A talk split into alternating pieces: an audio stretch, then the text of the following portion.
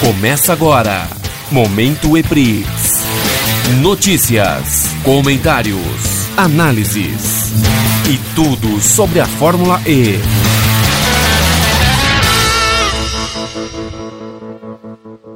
E aí, galera, fãs da Fórmula E, sejam bem-vindos a mais um Momento EPRIX, o seu podcast que fala da Fórmula E.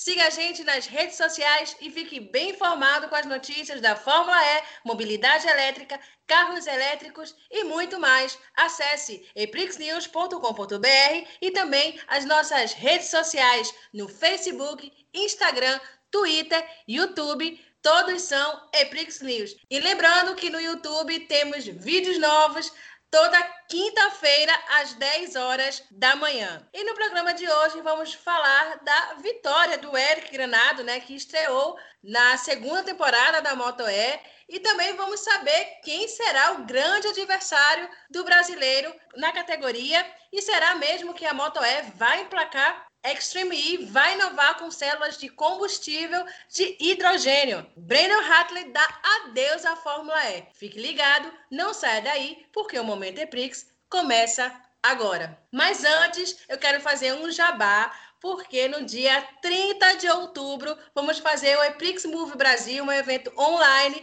que, que vamos falar de assuntos que envolvem a sustentabilidade, mobilidade elétrica e, claro, vamos falar de velocidade. Faça já a sua inscrição e também mais informações, vai lá no site emb.eprixnews.com.br. Agora vamos começar né, a debater dos assuntos, mas antes quero dar novamente, né?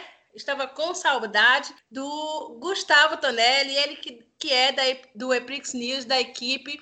Bem-vinda de volta, Tonelli. Estava com saudades, viu? Vamos embora. Valeu, Renata. Obrigado mais uma vez. Abraço, Arthur, ao Adonai. Vamos falar um pouquinho sobre a grande vitória do Érico, um pouquinho sobre a Fórmula E. Vai ser bem gostoso esse bate-papo aqui. E também do Eprix News, Adonai Oliveira. Tudo bem, Adonai? Tudo bem, Renata? Olá, Tonelli. O grande prazer ter você aqui de novo conosco. E Arthur também. E vamos aí que temos coisas muito boas para falar. E também do Eprix News, Arthur Vieira. Tudo bem, Arthur? Tudo bom, Renata? Bem, Antonelli aí com a gente outra vez. E aí, Adonai também. Vamos bater um papo legal. Tem muita coisa para falar da Moto E em Extreme E a Fórmula E chegando aí para super decisão de, de, de, poucos dias, né? Que vai ser uma loucura em rodada sexta. Então tem muita coisa para a gente falar. Então vamos embora começar, né? Porque é, nesse final de semana, né? No último final de semana, o Eric Granado ele teve a sua terceira vitória na categoria da Moto E, que é a segunda temporada.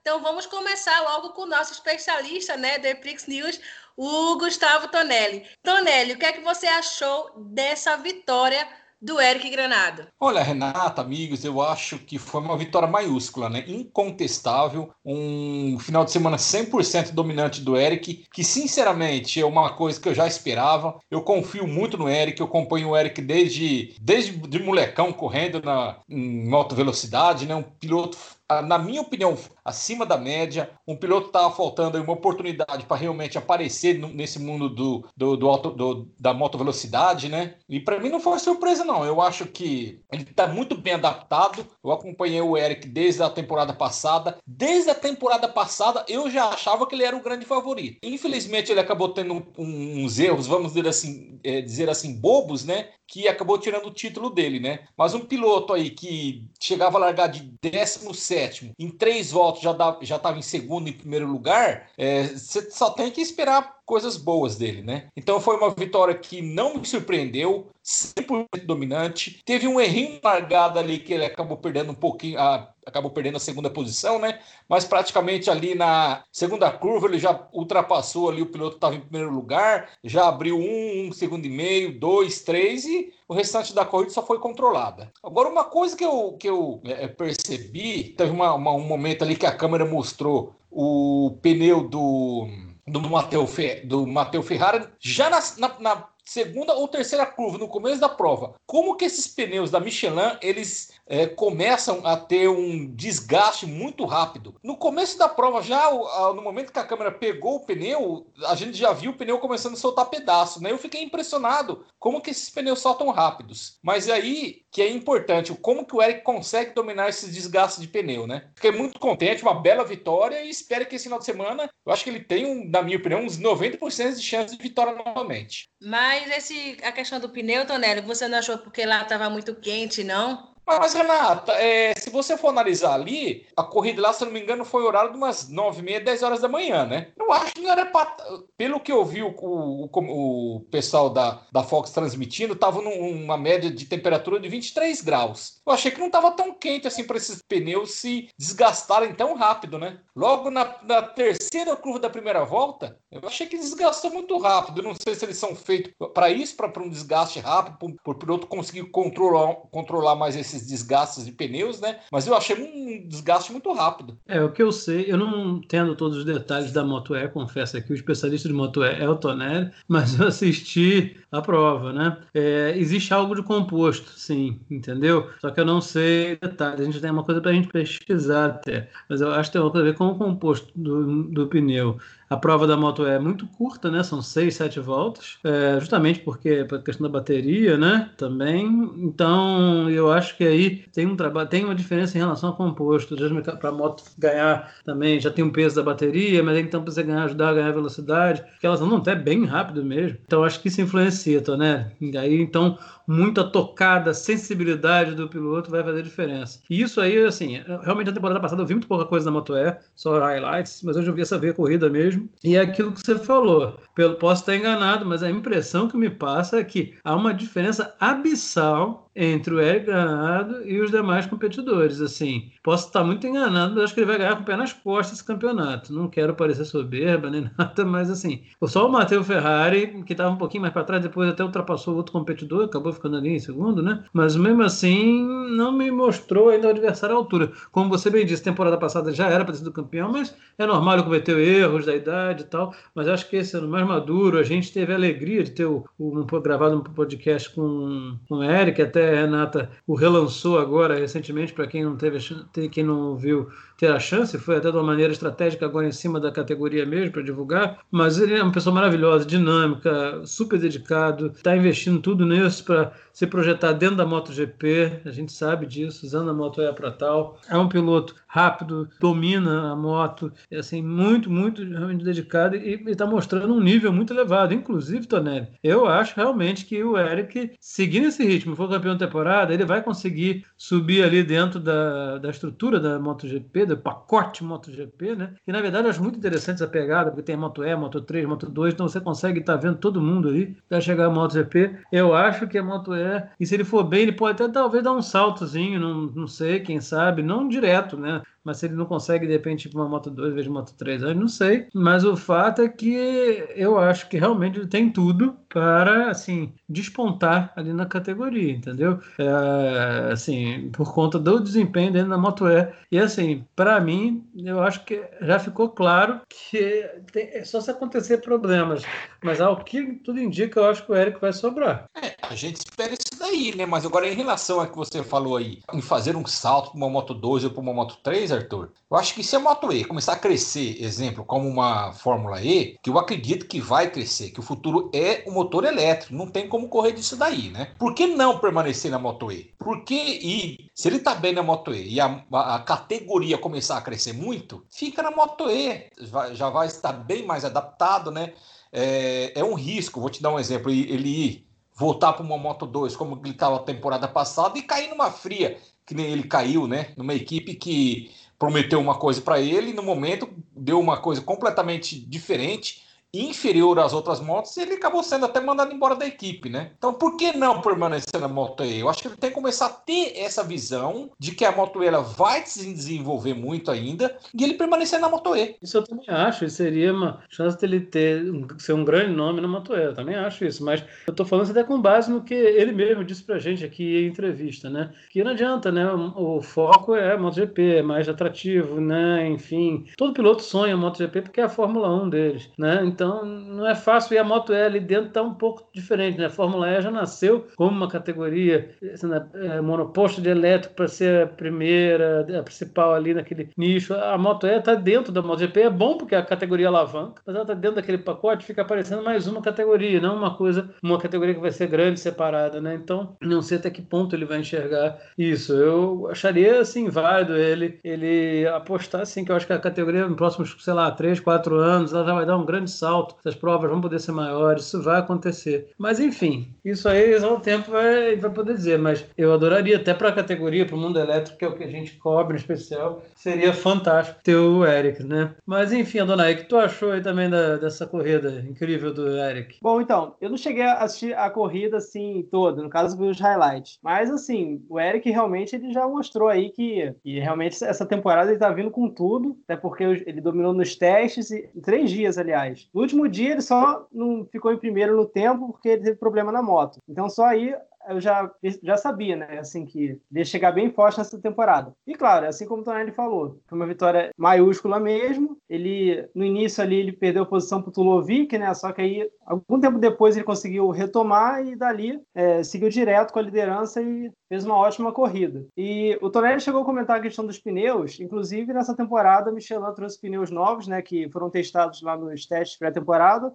em Jerez também, né, trouxeram novos compostos de pneus. É, assim, é, a gente agora não sabe ao certo se realmente esse farelamento, que eu também percebi, esse farelamento é um defeito ou se é algo proposital para justamente ter alguma, digamos, mais um, alguma coisa para os pilotos se preocuparem né, e gerar ali vantagens ou não, é, digamos, no gerenciamento de pneus. Mas a, a informação assim, que a gente tem realmente é que para essa temporada os pneus são diferentes da temporada passada. Então isso aí a gente teria que ver aí, acompanhar as próximas corridas para ver como é que vai ser, se vai continuar ou não, porque se continuar, com certeza isso aí é plano mesmo da, da categoria para fazer uma, uma forma de gerenciamento de pneus para deixar a competição mais interessante. E claro, é, seria muito bom pô, se o Eric continuasse na Moto E, até porque, assim, é, ele tem que pensar o seguinte: tudo bem, a MotoGP é o auge da, do, do, motociclismo. Só que, pô, o que, que é melhor? Você ir para a MotoGP e talvez não, não dá certo você ficar ali é, sendo mais um na multidão ou você dominar uma categoria. Imagina se o Eric permanece na Moto E, ele é campeão nessa temporada, permanece e vai é, conquistando campeonatos. Pô,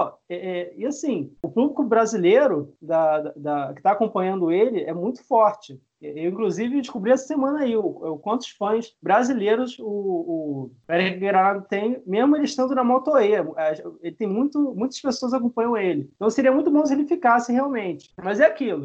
Vamos ver se ele sendo campeão, quem sabe ele pensa e fique. E assim, é, realmente entre na história do motociclismo como o dominante da Moto E, assim como o Lucas de Graça. O Lucas de Graça é o cara que domina na Fórmula E também. Então realmente seria interessante, né? Mas vamos ver aí como é que vai ser. Também na próxima corrida, vamos ver como é que vai ser o desempenho dele, mas eu já espero que vai ser um desempenho muito bom. É, só lembrando, né, que o Eric Granado, ele também cravou, né, a melhor volta com 1,47,656. Então, isso foi é, muito bom também nessa corrida, né? Do, do domingo. Foi domingo? Isso. No domingo. Só lembrando também que ele lidera né, o campeonato, ele tem 25 pontos, seguido do italiano Matteo Ferrari, e terceiro ficou o Dominique. Agora, a próxima corrida também é no próximo domingo, 5 horas da manhã. Você pode ver lá no canal da Fox Sports. Agora, ainda comentando sobre esse assunto, né? Comentando ainda é, do Eric Granado, aí eu quero saber, vou comentar, começar de novo com você, Tonelli. Quem você acha que é o grande adversário nessa temporada do Eric? Eu vou dar duas suposições, dois questionamentos. Será que é o tempo da corrida, que é muito curta, ou o adversário dele, o Matheus Ferrari? Ou outro? o que é que você acha? Olha, eu acho que tudo tem que ser analisado. É que, é que nem você falou, Renata, é, é uma prova curta, o tempo pequeno, não pode ter erro. Então é que eu comentei é, em relação ao Eric da, em relação à temporada passada, é, os próprios erros dele, erros bobos, impediram que ele fosse o grande favorito da temporada, né? Então acho que o próprio adversário dele pode ser ele mesmo. Eu já vejo ele bem mais focado, bem mais preparado do que a temporada passada, né? Se ele continuar assim, em meu ver, não vai ter adversário para ele. Agora, nós também não podemos também dispensar exemplo do Matteo Ferrari, que foi o último campeão, né? Foi o último campeão. Nessa é, primeira corrida terminou em segundo lugar. Tem esse suíço que você falou o nome aí, que parece que é um que tá vindo forte, né, para essa temporada. Então eu, eu coloco mais ou menos esses dois aí. Mas eu acho que o maior adversário do Érico pode ser ele mesmo. É, o, o, Domi, o, o Dominique, não, o Matteo Ferrari, ele largou em quarto e ficou em segundo, né, no final. Ele também fez uma corrida muito boa. Sim, ele fez uma corrida muito boa, mas também não conseguiu chegar perto do Eric, né? A questão é essa, como se diz? O Eric disparou lá para frente e deixou o rolo para esses pilotos lá atrás. Então, se continuar assim, eu acho que não vai ter adversário para ele, não, né? É, não. A, a, prova foi curta, né? E o, e o Matheus acabou perdendo tempo, ali, até com o próprio Dominique e tal. Então, isso ajudou o, o Eric também. Mas a gente tem que acompanhar, isso foi uma prova, né? No, Final de semana já tem de novo aí, como a Renata falou, 5 horas da manhã. Mas no sábado, se não me engano, o treino é às 11, né? De novo, 11 da manhã, um horário mais acessível. Eu acho que vai ser transmissão também dos treinos pela Fox. Então, aí as pessoas podem até, quem não conhece, poder tentar acompanhar. Mas, independente, eu acho que do Dominique, do Matheus Ferrari, eu acho ainda acho que o maior, adversário, o maior adversário do próprio Eric pode ser ele mesmo, concordo com o Tonelli.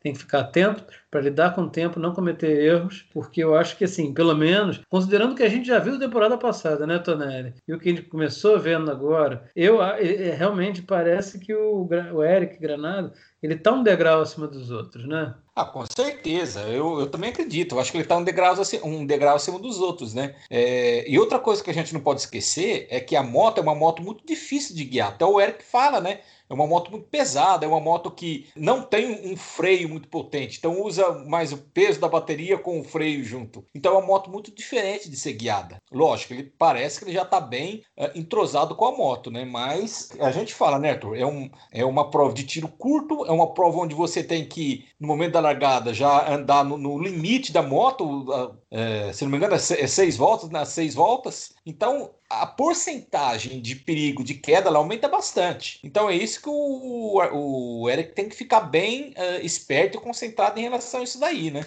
Porque não adianta ele, ele liderar uma, uma, uma, prova inteira, chegar na última curva ali, dar bobeira e cair. Vai ser uma, um, uma corrida perdida. Então é isso que ele tem que ficar bem centrado e concentrado em relação a isso daí. É verdade. Eu acho que é todo mundo dentro desse esquema que você falou mesmo, né?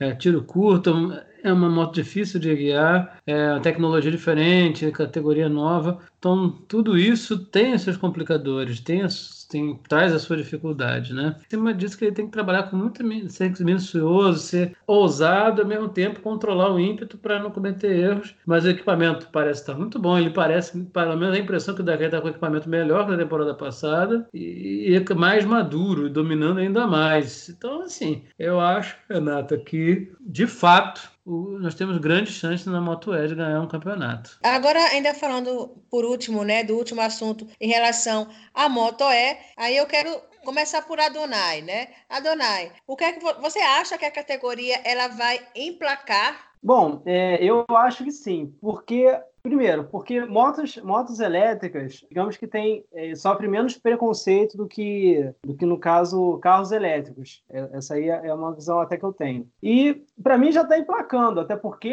por exemplo, Eric Granado está lá. É, aqui no Brasil tem muita gente que, que acompanha ele. Então, assim, a audiência da Moto E, eu tenho certeza que a maior parte vem aqui do Brasil. Né? Assim como a audiência, por exemplo, da Fórmula 1, a maior aqui no Brasil, de outras categorias também. Então, o Brasil, assim, na questão de audiência para automobilismo é um país muito forte. Então, só isso aí já ajuda a, a Moto E, a Moto E no caso. É, e com certeza, para mim, ela vai, é, ela vai continuar assim crescendo cada vez mais. Sempre, é, assim, vai ser igual tipo a Fórmula E mesmo, vai atrair é, cada vez mais pilotos e tal. E com certeza é uma categoria que tem, vai ter muito, tem muito para crescer ainda, na verdade. Eu acredito sim que vai emplacar. Aliás, já está até emplacando, né? Essa é a visão que eu tenho. Não, de fato, o preconceito pela moto elétrica é menor, até porque bom, o brasileiro tem uma relação que cresceu muito com moto. Né?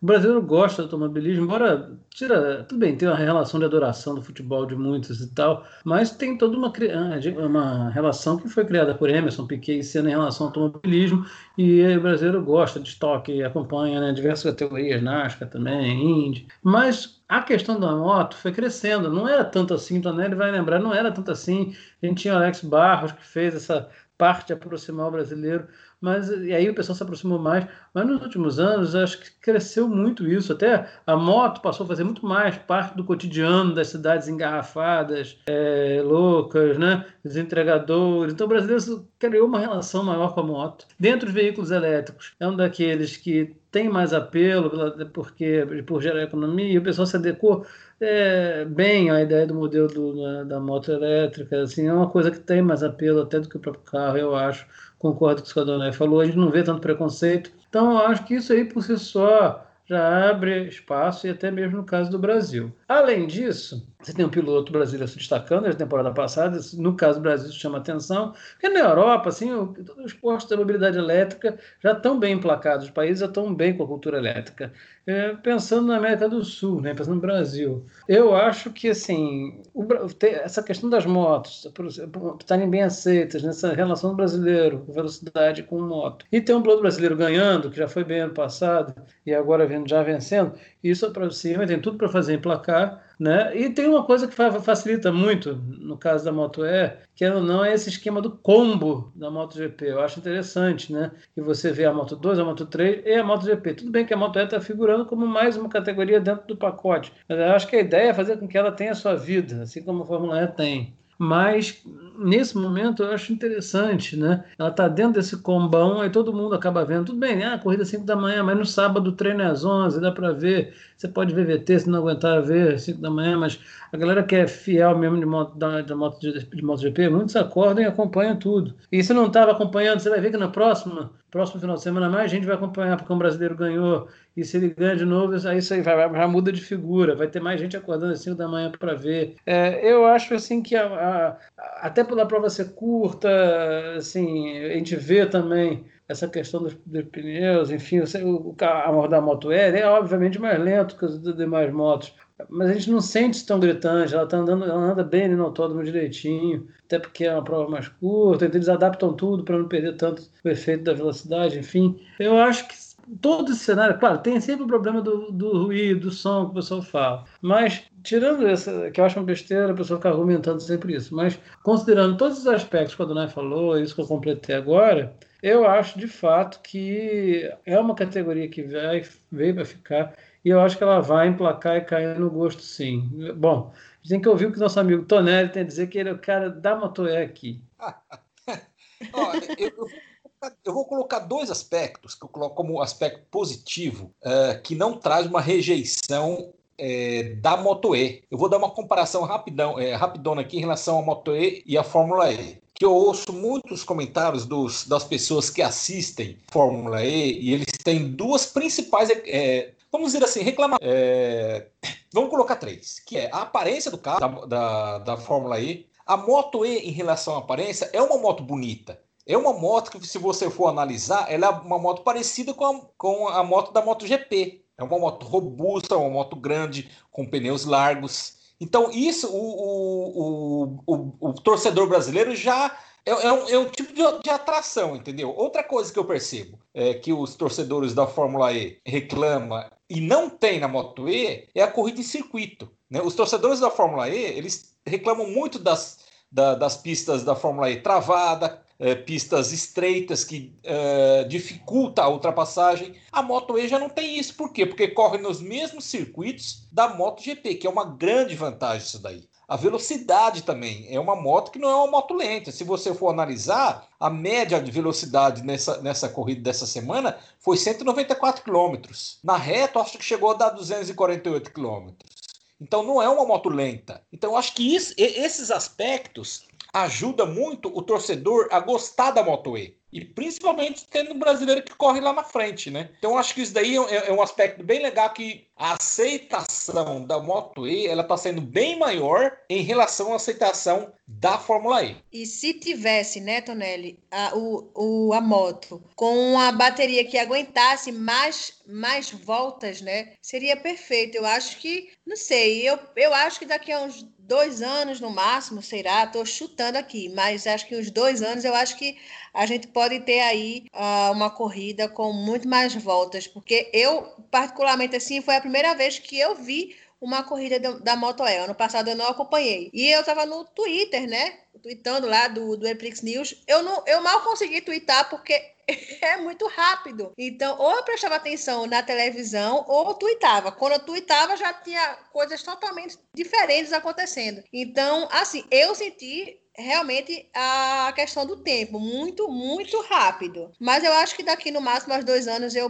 torcendo para que isso tenha, tenha para que tenha mais tempo. O, o grande problema aí da, das motos elétricas, dos carros elétricos, o, o, grande problema ainda é o tamanho da, da bateria, o peso da bateria, né? E a gente espera, é, sem sombra de dúvida, que com o passar dos anos essa, esse des desenvolvimento da bateria faça com que a bateria se torne mais leve e menor, né? É, que isso vai acontecer, vai, porque a gente já está percebendo, é só a gente ver, gente, a evolução que teve na Fórmula E. É, os carros hoje aguentam uma prova inteira, ainda estão pesados? Estão, mas ganharam uma, uma, outra dinâmica, então isso vai acontecer. Agora, de qualquer maneira, na, esse é um outro aspecto positivo na moto, o Tonelli vai concordar. As corridas da MotoGP, elas não são muito longas mesmo, você não passa muito de 30 voltas, coisas do gênero assim. Então, tudo bem, a Moto E só tem 6, 7 voltas, mas é, mesmo a MotoGP, que é a principal, não tem tanta tantas voltas assim se comparando com uma categoria de monoposto, até pela questão da moto, é diferente. Então é algo que não fica tão abissal a diferença, mais uma coisa que fica mais palatável, principalmente ao fã do automobilismo mais da minha idade, da idade do Tonelli, né? Que a garotada da idade do Adonai para baixo, não leva tanto isso não. É a garotada que até mesmo emplaca mais o gosto na Fórmula E também, que não liga tanto pro negócio do barulho e tal,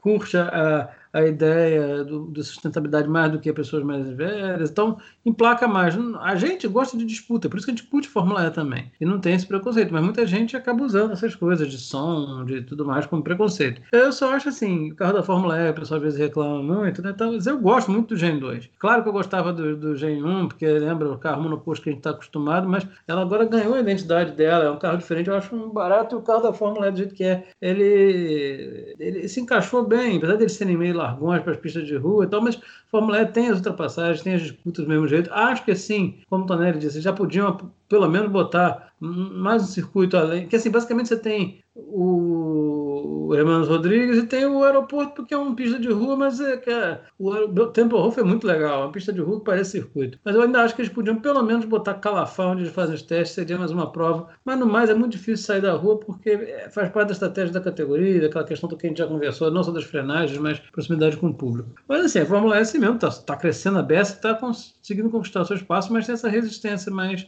com a América do Sul, especialmente o Brasil. A Moto E, eu já acho que realmente vai emplacar esses motivos todos que a gente conversou aqui favorecem, mas principalmente, né? Se o Eric ganhar essa temporada, então, você vai ver que o pessoal vai começar a acompanhar mais e mais. É, e vai já vai começar a acontecer isso a partir desse próximo domingo, entendeu? Inclusive, é, sei que é muito cedo a corrida da Motaé e tal, mas cada vez mais pessoas chegando cedo, você vai ver como é que você vai aumentar né, a audiência para ter mais provas, que são aquelas que as pessoas querem mais ver, muitas das vezes, né? A MotoGP e tal. Mas eu acho que a gente vai observar esse fenômeno, né? O Eric trazendo a galera mais cedo para assistir a moto e criando esse a Moto e criando esse hábito da galera ficar ali na moto. Eu acho que foi uma, é uma grande sacada, é legal esse combão, é uma chance de ver. Ainda bem que tá tendo, nós estamos conseguindo ter uma transmissão na Fox, porque ficou toda aquela expectativa de, poxa, a Moto E vai ficar sem casa, né? Depois que saiu, não teve a renovação do contrato do Sport TV, mas ainda bem que ela está aí para a gente degustar e ver, porque realmente é um campeonato, é uma disputa muito interessante, todas as categorias da MotoGP, mas é bom, em especial para a gente que está vendo essa evolução do elétrico nas motos também. É o mais importante. Agora vamos mudar um pouco de categoria, vamos falar da Extreme E, né? Porque o HG do nada solta novidades, né, na categoria. Ele que inova, já que ele que inovou na Fórmula E, agora também na Extreme E. Então, na semana passada, né, a categoria é, será os carregadores serão por células de combustível de hidrogênio uma novidade aí na, na Extreme E. Então, eu já quero saber de você, Arthur, essa novidade muito legal, não é? Eu pelo menos gostei. É, Renata, é, bom, a, o HG sempre inventando moda e ele está investindo tudo que ele pode não pode nessa questão da, da Extreme E, está falando bastante, correndo atrás, impulsionando essa categoria, que é outra categoria, tem tudo para placar, porque mexe com o esporte radical, né? como a gente já tem conversado sobre isso, e que eu acho vai atrair e vai atrair muita gente dessa categoria por causa do jeito da natureza, explorar lugares inóspitos. E ele está correndo atrás e agitando, né? afinal de contas a categoria está prevista para 2021. Eu ainda acho que a gente deve ter problema nesse calendário, talvez a Extreme seja postergada, até o Rodrigo conversou isso com a gente aqui, no Rodrigo da FIA, é, que eles têm um pouco de dúvida né, ainda sobre essa situação das datas, é, pode ser por causa do Covid, enfim, vamos ver. Mas o fato é que ele está toda hora né, querendo,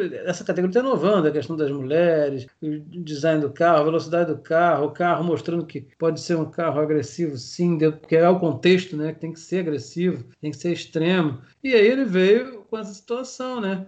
O uso da, das células de combustível à base de hidrogênio. Né? Ele fez esse anúncio né, é, é, agora recentemente, no dia 14 de julho, e tem a parceria da FC Energy, que é uma empresa pioneira. Né? Ele fez esse anúncio no dia 14 de julho, declarando essa parceria com a FC Energy, que é uma empresa pioneira né, para essa distribuição e fabricação dessas células de combustível de hidrogênio. E, e é isso que vai realmente carregar, aí, basicamente, dar, digamos assim, vai permitir que esses carros elétricos off-road possam ser recarregados né, com essa energia considerada de emissão zero. Né? Na verdade, eles vão fazer tudo isso para poder usar esses geradores de energia a partir da célula de, de combustível por hidrogênio para fazer né, o carregamento das baterias, tá? É, e aí é super legal, porque é um, primeiro que vai ser a primeira categoria que está fazendo isso, né, usando as células de hidrogênio. Segundo que é uma decisão que totalmente tem ligação com a sustentabilidade, porque você tem um impacto bem mínimo mesmo na questão do meio ambiente onde estiver acontecendo a prova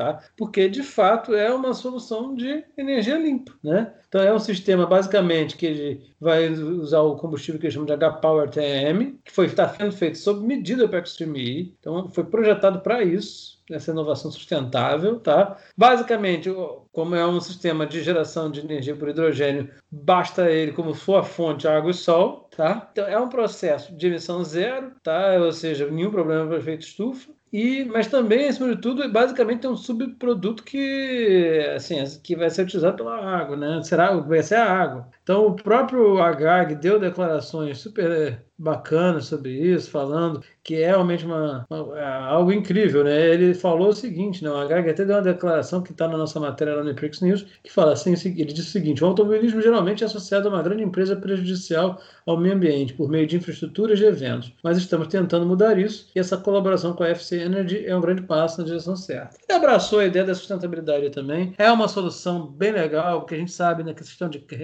recarga de energia, gestão de energia, é uma coisa complicada nos carros elétricos, a partir ele vai da tecnologia nova associada às células de hidrogênio, vai para isso ele precisa de água e sol basicamente, vai ser uma, um custo baixo para eles também e vai conseguir dar uma recarga boa e até rápida para os carros e que precisa para esse tipo de competição off-road. Então, assim, é, é isso uma das coisas mais inovadoras e fantásticas, né, dona, é dos últimos tempos numa categoria. É verdade mesmo. É, inclusive, é, é, assim, é uma notícia até já esperada, né? Porque a Extreme E, ela vai... Claro que as provas vão ocorrer em lugares remotos do planeta, tá? Para chamar atenção quanto ao, ao, ao, que o aquecimento global traz, assim, de prejudicial, né? Para o meio ambiente. Então, eles tinham que realmente ver aí alguma empresa para é, fazer com que os geradores, tudo, e os carregadores dos carros fossem de uma maneira sustentável, que não emitissem poluentes, né? Assim como na Fórmula E, por exemplo. Só que, assim, a diferença é que na Extreme E, é, essa questão do hidrogênio, de células de combustível de hidrogênio, funciona porque, assim, não são tantos carros como na, na Fórmula E. Então, assim, é, então facilitou, porque até no documentário do Eagle Green, né, da Fórmula E,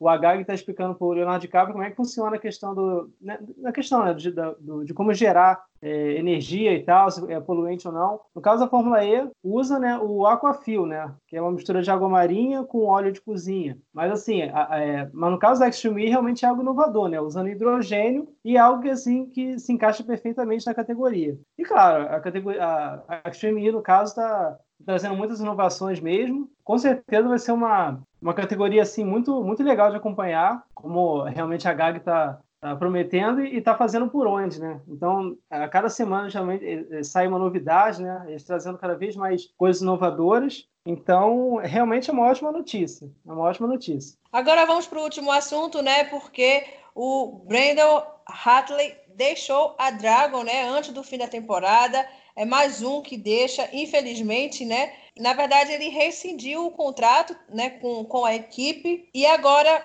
o que será da Dragon, Tonelli? Na realidade, o Brandon Hartley ele é um piloto mais de endurance, né? Eu, sinceramente, quando a, a Fórmula 1, se não me engano, era chama a equipe que contratou ele? Me lembro, esqueci o nome, desculpa. É Toro Rosso. A Toro Rosso, é. Então, porque o, o, o Brandon Hartley ele é um piloto mais de endurance, né? Quando a Toro Rosso contratou ele, eu até estranhei na época. Tanto é que eu acho que ficou um ou dois anos na Toro Rosso, já não, não deu muito certo. A, a, Toro Rosso acabou não renovando o contrato dele. E para mim a surpresa também foi ele aparecer aí eh, na Fórmula E, né? Ele aparece na Fórmula E numa equipe que é uma das mais fracas, né? Depois da New, eu considero aí a. Oh, meu Deus, desculpa, gente. Qual que é o nome da equipe? A Dragon. E, e, é, e, pela minha surpresa, quando a Dragon contratou ele, né? Eu até estranhei, falei, nossa, o Brandon Hartley vai voltar a correr em, em corridas do monoposto de novo. E veio para Dragon que, infelizmente, depois da New, é a equipe mais fraca da Fórmula E, né? Mas mesmo assim, em relação ao companheiro dele, ele até que mostrou um serviço bom. Acho que conseguiu um ponto, só um nono lugar em uma das corridas dessa temporada. E por mais uma surpresa, acho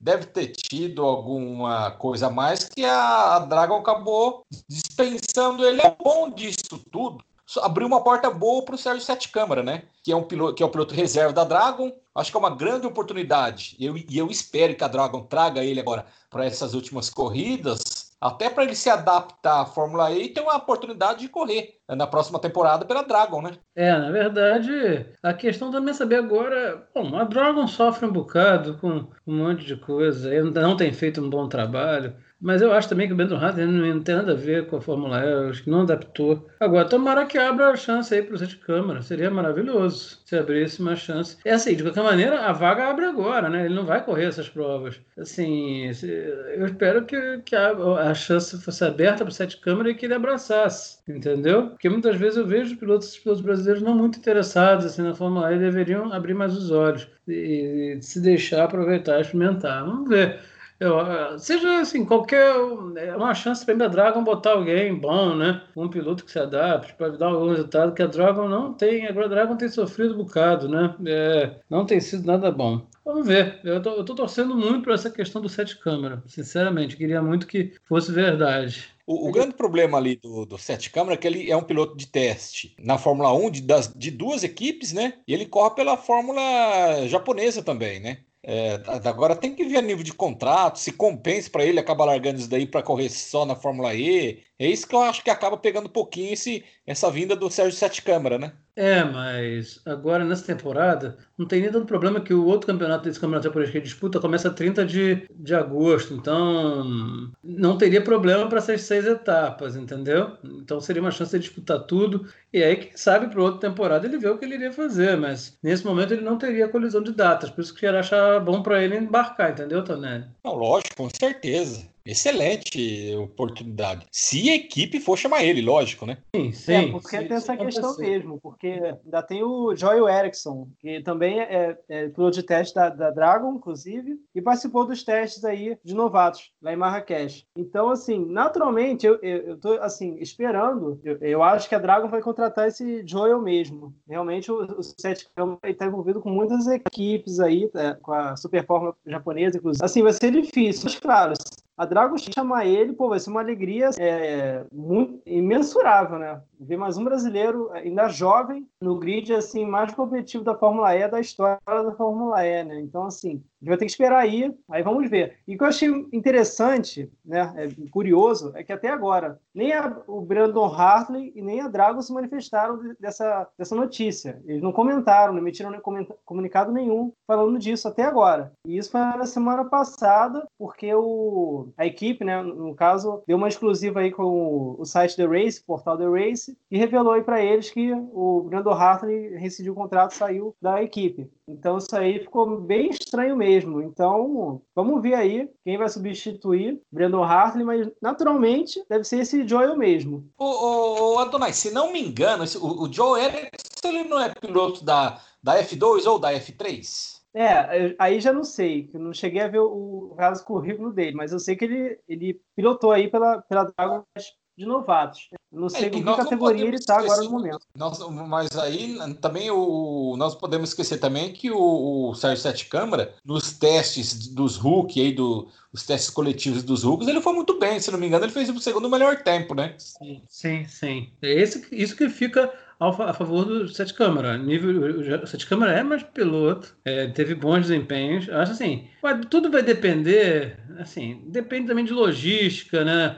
De toda a situação, sabe? E, a gente tem, tem, tudo isso também vai ser ponto que vai ser mais fácil para Dragon, é, mas enfim, eu gostaria, torceria que, que ele tivesse uma chance, né? Eu gostaria que ele tivesse realmente uma chance, mas vamos ver. Também tem que o próprio piloto querer, né? Então vamos ver. É, e eu achei engraçado também é que saiu logo o Brandon Hartley, né? Porque, pô, foi o único cara que trouxe os únicos dois pontos da, da equipe até agora, né? Lá em Diriyah, né? na Arábia Saudita. Então, assim, vai sair o cara que pontuou. Então, pô, é, é, bem engraçado isso. A situação da equipe já não tá boa. Ainda sai o cara que, pô, pelo menos pontuou. Então, é bem curioso essa questão mesmo. É, mas realmente, mas eu, eu acho também que já entrou um pouco da, da, de problema também de adaptação, sabe? Eu acho que ele nunca teve, não teve, né? É, bons resultados assim. Tudo bem, marcou esses pontinhos aí, mas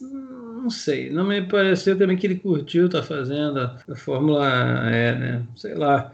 Mas quando ele, assim, Vamos, sinceramente, é, eu acho assim, agora realmente tem isso que a Dona falou, né? O Joe, o Joe Erickson, ele foi um, ele é o de teste, né? Mas enfim, vamos ver o que, que vai acontecer, o que, que vai, o que, que, o que, que vai rolar. Mas a gente não consegue prever nada disso agora ainda tem que acompanhar os próximos dias para ver as notícias, né? Do que vai, quem será o escolhido. Eu acho que vai ficar entre o Joe Erickson e o, e o Câmara tem e o Câmara. Eu acho que não, eu me surpreenderia se fosse algo fora disso. É uma, uma, mais uma dança de cadeira. Eu confesso a você que eu não gosto desse monte de troca de piloto. Ainda mais assim com a temporada em andamento. Eu sei que fazia tempo que não tinha corrida, mas eu acho ruim para a categoria isso. Eu não, não gosto. Tem muita gente que teve gente até vibrando porque teve algumas mudanças que acharam legal. O torcedor acha um monte de coisa legal, mas eu não acho legal para a categoria. Parece que ele está começando outra temporada, entendeu? E não é, querendo ou não, ideia é mesmo. A gente sabendo dos problemas à parte e tal. Eu não gosto muito disso. Isso traz uma instabilidade, eu acho. E ainda tem essa história do, do Verlaine, né?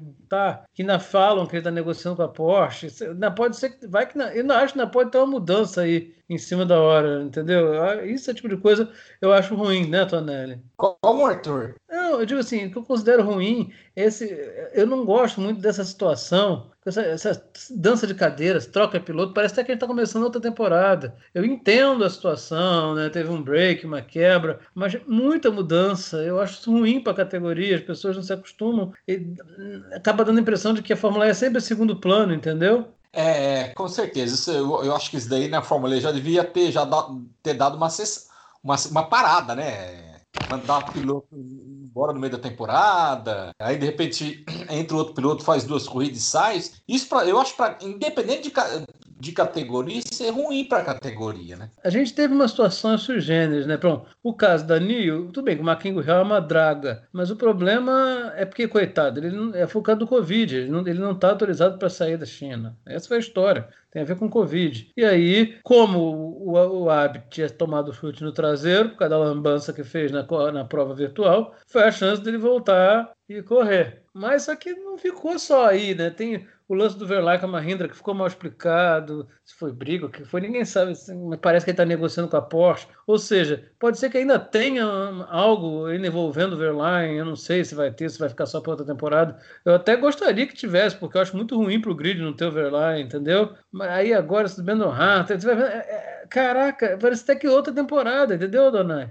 Pode crer mesmo. É, é, meio preocupante mesmo. E, inclusive, falando do Verlaine, eu não acho que o Verlaine vai, caso ele receba, é, receba né, a proposta da Dragon, eu não acho que ele vai aceitar, não. Porque, assim, pelo que eu entendi ali, que eu percebi das entrelinhas, na verdade, não foi nem que a equipe tirou ele, é porque ele quis sair da equipe é, justamente por causa de problemas é, que ele estava tendo com, com, a equipe, na questão do, do, carro, por exemplo, que o carro não está muito competitivo nessa temporada. E assim, eu não acho que ele vai sair de uma equipe que está aí com dificuldades para ir para outra, não, entendeu? Então, assim, eu já descarto a possibilidade do Verlaine entrar na Dragon. Naturalmente, vai ser ou, ou o Sete Câmara ou o Joel mesmo. Não, mas o, o Verlaine, eu não estou falando para Dragon, eu estou falando que o Verlaine tem negociações com a Porsche, que é o que pelo menos é o que se fala no burburinho aí, já não é de hoje que estão falando essa história. É, hoje no Fox Nitro tornaram a falar isso, é, assistindo o debate do Fox Nitro, outros sites continuam falando nisso também. Mas já vi essa notícia que já saiu internacionalmente também, ninguém nunca confirmou. Mas tem esse burburinho de Verlaine Porsche. Eu estou começando a achar que esse negócio do Verlaine Porsche pode ser para a próxima temporada. De qualquer maneira, seria ruim porque nós perderíamos o Verlaine no grid. Mas, assim, o que eu estou querendo dizer é que pode ser que ainda, entre, ainda tenha mais uma mudança, e não tenha nada a ver com a Dragon, e sim com o Verlaine numa Porsche, sei lá. Esse tipo de coisa eu não gosto. É ruim também não ter o Verlaine no grid, mas eu digo assim, vai ser mais uma mudança acontecer agora, entendeu? Para Dragon, acho que é mínima a chance. Jamais acho que, acho que o Verlaine iria. Só falta se amanhã anunciem isso, né? Eu acho mínima, acho que jamais faria isso. Parece que tem esse papo dele com a da, com, a, com a Porsche. O que eu estou querendo exemplificar é esse monte de dança de cadeira. Eu sei que teve a Covid, todo esse break e tal, mas isso foi ruim, né? Te, teve uns episódios do Marquinhos do, do, do Hábito e tal, mas de repente começou a ter esse monte de negociação, essa coisa, ah, troca daqui, vai para ali, é, que foi que é ruim, né? O Sunbird vai mudar, mas a gente, mas é para a próxima temporada, né? Eu acho, quando ele falou, eu não, eu acho legal, parecia que tinha dado uma estabilizada nisso, mas ainda tem muitas dessas mudanças aí na, na, categoria aí, que às vezes, ao, ao, menos a mim, incomoda um pouco. É, é Arthur, até tinha entendido o que você quis dizer. Eu só queria realmente trazer é, esse assunto, só comentar mesmo essa questão da, da Dragon e tal. Tem alguns aí que poderiam ter pensado, né? Ah, que o Verlaine pode ir para Dragon. Aí eu só trouxe esse assunto aí só para né, deixar essa, essa pergunta, digamos, no ar. Mas assim, a questão do Verlaine com a Porsche, naturalmente, deve ser para a próxima temporada mesmo, porque todas as mudanças que tiveram, tirando a Dragon, que não se manifestou, é, já foram anunciadas aí já para as próximas corridas, né? Já foi anunciado. Então, como essa questão aí do, do Verlaine na Porsche praticamente está é, morreu, digamos assim, naturalmente deve ser para a próxima temporada mesmo. É, mas eu, é eu não me surpre... assim. eu não me surpreenderia nunca a Fórmula E. Falta ser em cima da hora surge uma notícia, eu não sei. Não vou, vou aguardar até o último instante. Mas de é qualquer forma. Né? é, eu sei que, eu, eu, sei que eu, eu acho muito ruim essa coisa, mas é, ficar de olho aí no que vai acontecer. Agora também essa história do Verlaine, né, Tonelli? Foi tão mal contada essa saída dele, né, da Mahindra. Assim, não, não tá gostando do carro, tava legal. É, é, com certeza a relação azedou, mas eu sei que a Mahindra não vinha entregando também, mas sei lá, ele vinha fazendo bons resultados, apesar de tudo, né? Eu li em outras, é, outros meios esportivos sobre automobilismo que o Verlaine ele é uma pessoa muito difícil de lidar, né? Ele se acha um piloto acima da média. Então, esse tipo de piloto que se acha, vamos, vamos falar assim, quando entra uma equipe e o carro não tá legal, ele já começa a arranjar rolo até com a, com a, com a, plaquinha ali, do, do, com o cara da plaquinha ali do, da, da, equipe, né? Então eu acredito que ele, que ele deve ter brigado com meia equipe e resolveu, é, apareceu essa oportunidade da Porsche, resolveu sair, assim, do, do, deixar a equipe no meio da temporada, mas eu acredito que ele esteja praticamente fechado com a Porsche. É, mas enfim, é, pode ser isso mesmo. Mas ainda acho que talvez seja para a próxima temporada, né? Eu acho que para essa temporada. Bom, sei lá, pode ser que agora na hora H ele entre, mas é, em última instância, para a próxima temporada, pelo menos, eu acho que deve não, ir para lá. É, realmente,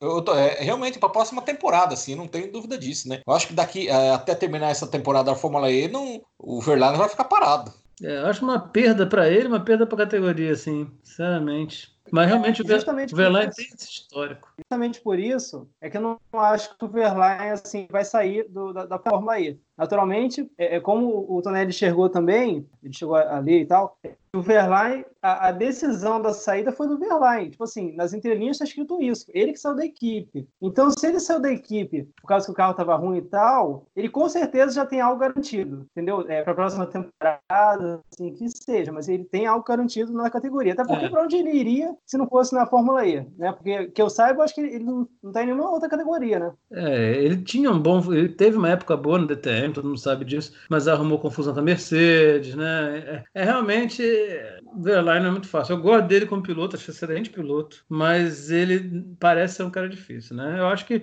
de qualquer maneira, eu acho tudo bem. O cara quer romper para outra equipe, né? Mas pelo menos deveria tentar cumprir o contrato. É ruim para a categoria, é ruim para ele. Na né? verdade é essa, porque nem se compara, com todo respeito, mas troca, né? Quem vem para o lugar dele não, não é a mesma coisa, né? Então é uma perda. Mas fazer o quê? É, agora, o Brandon Hart ele não vai sentir tanta falta, mas o Verlaine é, acho ruim isso acontecer. Mas é, enfim, são essas danças de cadeiras aí. O importante, né, Toné, que tá chegando aí a reta final, os, as seis provas emendadas aí, né? Nove dias de muita emoção. Um negócio até raro, né? No automobilismo. Nós estamos tendo muita prova por causa dessa questão do Covid agora. De ginástica, Indy, Fórmula 1, tudo um monte de corrida. Mas é, esse esquema da Fórmula E foi muito engraçado, né? Porque concentrou ali, pimba, vai tudo de uma vez e fecha. Então a gente vai ser intenso o negócio, né, Tonelli? É, vai ser intenso, um ano, um ano muito atípico, né, Arthur? Uma coisa que nunca aconteceu na história de, de, de automobilismo, de futebol, de nada, né? Vai ser uma semana bem intensa, a, a, nível de automobilismo, não só de Fórmula E, né? Sim, sim, tá acontecendo. O automobilismo tá bem agitado já, né? Então, só vai ficar mais. Mas é isso, Renata. É isso. Então, infelizmente, o Momento Eprix fica por aqui. Mais uma vez, obrigada, Tonelli. Eu que agradeço, Renato. Um abraço, Donai. E até a próxima, se Deus quiser. Obrigada, Donai. Valeu, Renata. Valeu, Arthur, Tonelli. É, foi um grande prazer estar aí de novo no Momento Eprix e conversando sobre assuntos muito interessantes, que foi aí todos esses que conversamos nesse programa. Então, é isso. Até a próxima. Obrigada, Arthur. Obrigado, Renata. Muito obrigado, Donai, Tonelli. Tivemos esse bom papo aí. E como a Renata sempre diz, né? Estejam acompanhando o nosso site, no nosso homepage, no Twitter, Facebook, Instagram, tudo mais, YouTube tudo é Prix News, fica de olho, acompanha esse programa, o podcast, ele também passa também, ele também é transmitido na Web Rádio Giga, lá do nosso amigo Alex Cronhal. Então tem várias formas, você pode poder ouvir esse podcast em Spotify, na Anchor e tudo mais, e ainda pode ouvir na Web Rádio Giga também. Então não falta chance de você, fã da Fórmula E, ficar bem informado, ficar sabendo não só da Fórmula E, mas mobilidade elétrica, das demais categorias. E é isso que a gente pede, que vocês estejam sempre apoiando mais a categoria, mais e mais, acompanhando tudo que a gente procura falar. Está chegando a hora do, das baterias entrar em ação de novo e nos carros, nos bólidos da Fórmula E. E vamos estar todo mundo esperando esse mês de agosto, início de agosto aí, do dia 5 até o dia 13, ligados nessa loucura de rodada sextupla. Tá certo, pessoal? E fiquem sempre ligadinhos também, né? Que Renata tá falando nisso, eu falo de novo. 30 de outubro, nosso evento Epix Move Brasil tá chegando. Vão lá no, nosso, no site, fiquem sabendo tudo isso. Então é isso, minha gente. Arthur já falou tudo. então, até a próxima. Você acabou de ouvir Momento EPRIX com tudo sobre a Fórmula E.